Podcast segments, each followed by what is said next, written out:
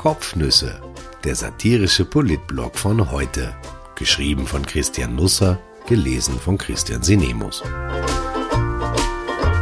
Heute ist der 17. April 2020.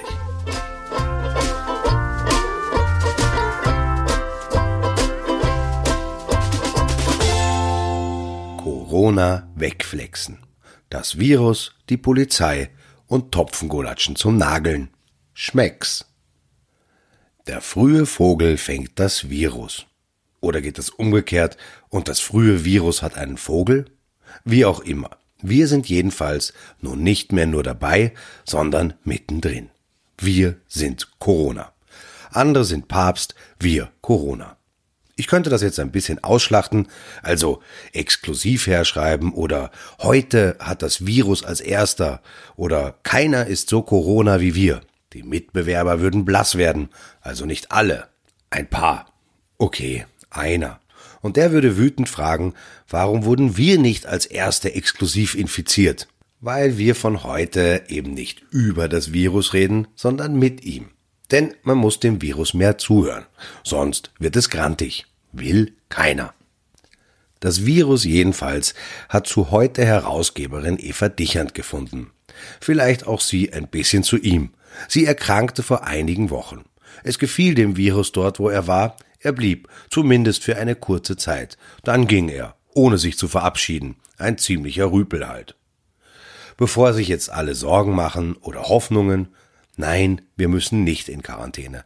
Nein, wir sind und waren nicht in Gefahr. Alle Isolationsvorgaben wurden eingehalten. Nein, wir sind auch nicht krank. Also ein bisschen schon natürlich, aber normal krank berufsbedingt eben, nicht wegen Corona speziell. Eva Dichand hat Covid-19 hinter sich. Sie hat sich das schriftlich geben lassen. Wir hätten sie auch so ins Haus gelassen, wäre auch heikel geworden. Der Laden gehört ja zu einem guten Teil. Aber mit Amtssiegel ist es uns natürlich lieber. Die heute Herausgeberin hat sich im Skiurlaub angesteckt. Nicht in Ischgl. Das Virus war überraschenderweise auch anderswo zu beziehen. In diesem Fall in der Schweiz. Es begann mit leichtem Fieber, Schnupfen, vor allem, das ist interessant, aber offenbar häufig mit starken Rückenschmerzen. Am hartnäckigsten blieb der Husten, dem taugte es in der Lunge von Dichern so richtig. Sie war mit Kindern und Hund auf einem Waldspaziergang, als der Anruf aus dem Labor kam. Sie wurden positiv auf Covid-19 getestet. Wenig später auch ihr Mann, übrigens Krone-Herausgeber Christoph Dichand. Es geht eben nichts über Familie. Eva Dichand blieb drei Wochen daheim. Seit kurzem ist sie wieder im Heute Newsroom, aber jetzt sind die anderen weg. Blöd gelaufen. Sie würde so gern ein paar knuddeln, sagt sie zumindest. Ich bin da nicht ganz sicher, aber hier sind wir jetzt nur ein paar Hanseln und Greteln. Der Rest macht Homeoffice und das schon seit Ewigkeiten. Dichand probierte in der Isolation Homeschooling aus. Nicht jede Erfahrung muss man zwingend selber machen, sagt sie. Wer sie darauf anspricht, sollte sich den Nachmittag freinehmen. Es ist allerdings gut investierte Zeit. Sagen wir einmal so. Sie nennt das Albtraum, sieht sich nicht in dieser Lebensrolle, zumindest nicht ausschließlich, und kann das auch recht schlüssig erklären, mit Frauen wieder zurück an den Herd und so. Bei der Begründung nimmt sie dann eher die Route Werner Kogler. Die führt über viele Almen und Bergseen und kann dauern. Der Albtraum im Alpenraum bewegt sie sichtlich. Wer noch Lust auf eine Extratour hat, kann mit Dichand auch über Blockwarte reden, die es neuerdings in Österreich zu einiger Popularität gebracht haben. Wir brauchen keine Stasi und keine Überwachungs-App, sagt sie. Keine Polizei vor jedem Park, sondern mehr Eigenverantwortung.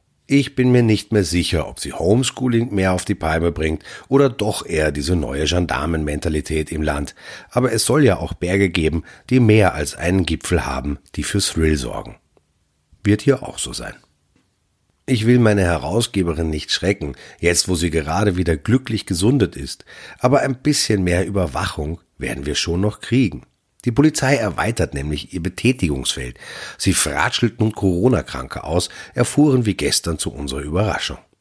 Der Gesundheitsminister und der Innenminister pfiffen ausnahmsweise auf den Kanzler und den Vize und erschienen allein bei der täglichen Regierungsshow am Ballhausplatz. Es ging wohl auch darum, Österreich ein paar neue Begrifflichkeiten ins Jausensackerl für die Fahrt ins Wochenendhaus mitzugeben. Rudolf Anschober sprach von Containment 2.0. Dabei hatten wir uns noch nicht einmal Containment 1.0 aufs Smartphone geladen. Dieses Containment 2.0 beschäftigt sich mit Kontaktpersonenmanagement. Bei den Erkrankten zeigt unsere Kurve recht steil nach unten. Der sprachliche Replikationsfaktor aber hebt derzeit ab. Hollodero. Der Gesundheitsminister freute sich, dass er den Innenminister für das Kontaktpersonenmanagement im Containment 2.0 gewinnen konnte, und der Innenminister freute sich, dass er dem Gesundheitsminister für das Kontaktpersonenmanagement im Containment 2.0 ein Angebot hatte machen dürfen. Wir waren weniger verblüfft, denn schließlich sitzen die beiden in derselben Regierung, und eine Regierung ist ja nichts anderes als ein Containment, in dem Kontaktpersonenmanagement betrieben wird. Oder irre ich mich? Aber da ist inzwischen mehr. Es knistert zwischen den beiden, das merkt man. Ich will nicht sagen, es ist Liebe, die da lodert, aber zumindest eine Freundschaft, eine politische Freundschaft. Die beiden, der Innenminister und der Gesundheitsminister, lobten einander mehrfach und ausdrücklich, fanden wertschätzende Worte für die Zusammenarbeit beim Kontaktpersonenmanagement im Containment 2.0. Dazwischen warfen sie sich neckische Blicke zu, wie die Seerobben in Schönbrunn. Es gehe darum, sagte Anschober, innerhalb von 24 Stunden zu klären, mit wem eine erkrankte Person Kontakt hatte. Ich stelle mir das grundsätzlich schwierig vor, überhaupt herauszufinden, an wem man im Biller alles unbekannterweise vorbeigegangen ist. Aber bitte. Bisher hatten sich die Gesundheitsbehörden darum gekümmert. Die seien aber extrem belastet. Die Exekutive wiederum sei extrem gut und erfahren.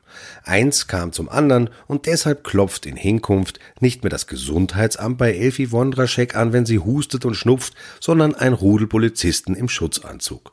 Vielleicht finde nur ich das verstörend, aber ich kann halt aus meinem Containment 2.0 nicht so ohne weiteres heraus. Dann übernahm Karl Nehammer, dem die Ehegatten über Ostern offenbar wieder die Haare gekürzt hatte. Rechts vorne hat sie ein bisschen viel erwischt. Ich sage es nur fürs nächste Mal. Falls für Anfang Mai noch kein Friseurtermin vereinbart wurde, wird eng jetzt. Der Innenminister erläuterte das Kontaktpersonenmanagement im Containment 2.0 etwas näher. Er sprach davon, dass die Polizei ein Sicherungshebel sein könnte, der umgelegt wird. Bei diesem Satz verpasste er dem Mikro mit dem Handrücken eine satte Watsche. Es gab einen Brummton von sich, der klang wie ein Rübser. Das hatte nicht einmal Werner Kogler am Tag zuvor geschafft, und das will was heißen.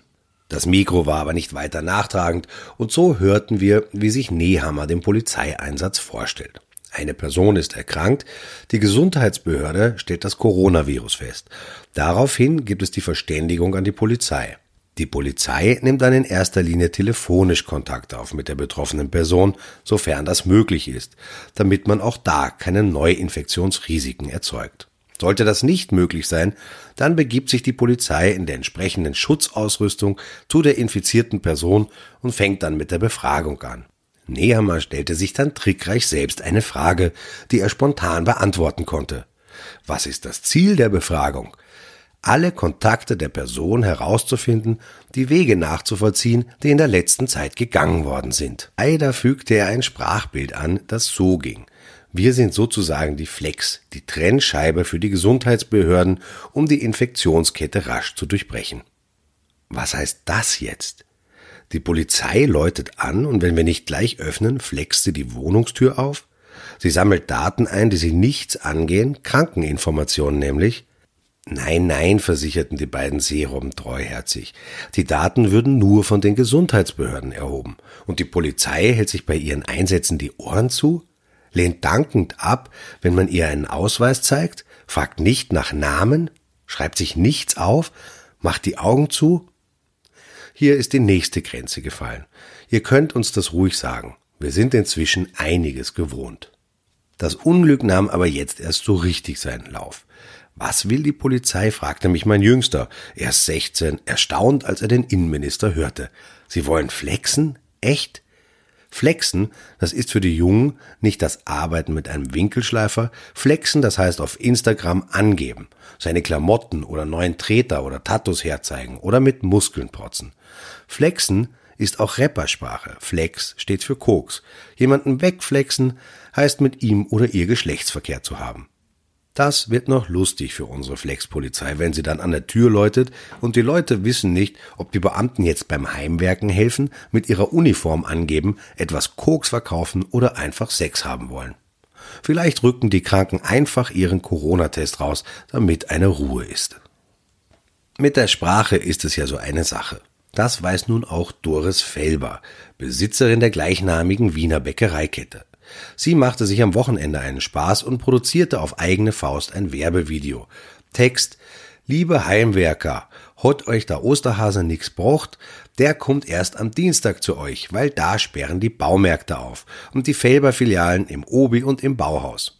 Soweit, so logisch. Dann aber führte Felber ihre Erzeugnisse und die Produkte der Baumärkte sprachlich zusammen. Und ab da war richtig Feuer im Ofen. Verdrücken Sie eine Aromasemmel mit Leberkäse. Häckseln Sie ein Weckerl nach dem anderen hinein. Nageln Sie sich in der Pause eine Topfengulatsche. Schrauben Sie sich einen Kürbiskernspitz hinein. 55.000 Menschen sahen den Clip auf YouTube, 80.000 auf Twitter. Sogar in der Wendy Williams Show im US-TV wurden Ausschnitte gezeigt. In Österreich aber wurde Felber übel beschimpft. So übel, dass sie den Clip sogar von der Facebook-Seite nahm. Gestern aber schlug sie zurück und das war kein Topfen. Ebenfalls auf Facebook las sie ein paar der bösesten Postings vor, die gegen sie gerichtet waren. Etwa, dass sie ihr Unternehmen geerbt habe. Stimmt nicht, sie hat es aufgebaut. Oder dass sie zu deppert sei, Leberkäse richtig auszusprechen. Vielleicht bin ich zu deppert, sagt sie und fordert User jetzt auf, ihr depperte Leberkäse-Videos zu schicken. Coole Reaktion, coole Aktion. Für Wiener wird es jetzt wirklich eng. Gestern machte Landeshauptmann Hans-Peter Doskozil seine Ankündigung wahr und verhängte ein Betretungsverbot für den Neusiedlersee. Wer weiter als 15 Kilometer entfernt wohnt, darf das Naherholungsgebiet nicht mehr aufsuchen. Außer man hat eine Seehütte, ist Berufsfischer oder flext sich für eine Blaulichtorganisation durchs Leben. In der Nähe von Judenburg wurde Eveline Steinberger, Managerin und Ehefrau von Ex-Kanzler Christian Kern von der Polizei gestoppt. Wir müssen aufpassen, dass die Wiener uns das Virus nicht einschleppen, begründete die Polizei diese Amtshandlung. Steinberger hat einen Zweitwohnsitz in Kärnten und durfte weiterfahren. Ich zeige Ihnen hier irgendwo in der Gegend ein Foto von Sammy, dem Hund der Kerns, also wie er noch vor einem Jahr ausgesehen hatte. Das hat zwar keinen tieferen Sinn, aber in jede gute Reportage gehört ein Tier hinein. Bestenfalls ein Hund. Es kann auch eine Katze sein. Vögel sind schon sehr speziell. Krokodile gehen gar nicht. Aber ich wollte eigentlich etwas anderes sagen. Nämlich, dass wir Wiener, ich zähle mich da jetzt einfach frech dazu, es noch lustig im Sommer haben werden, wenn ab Vösendorf alle paar Kilometer die Grenzbalken runtergehen.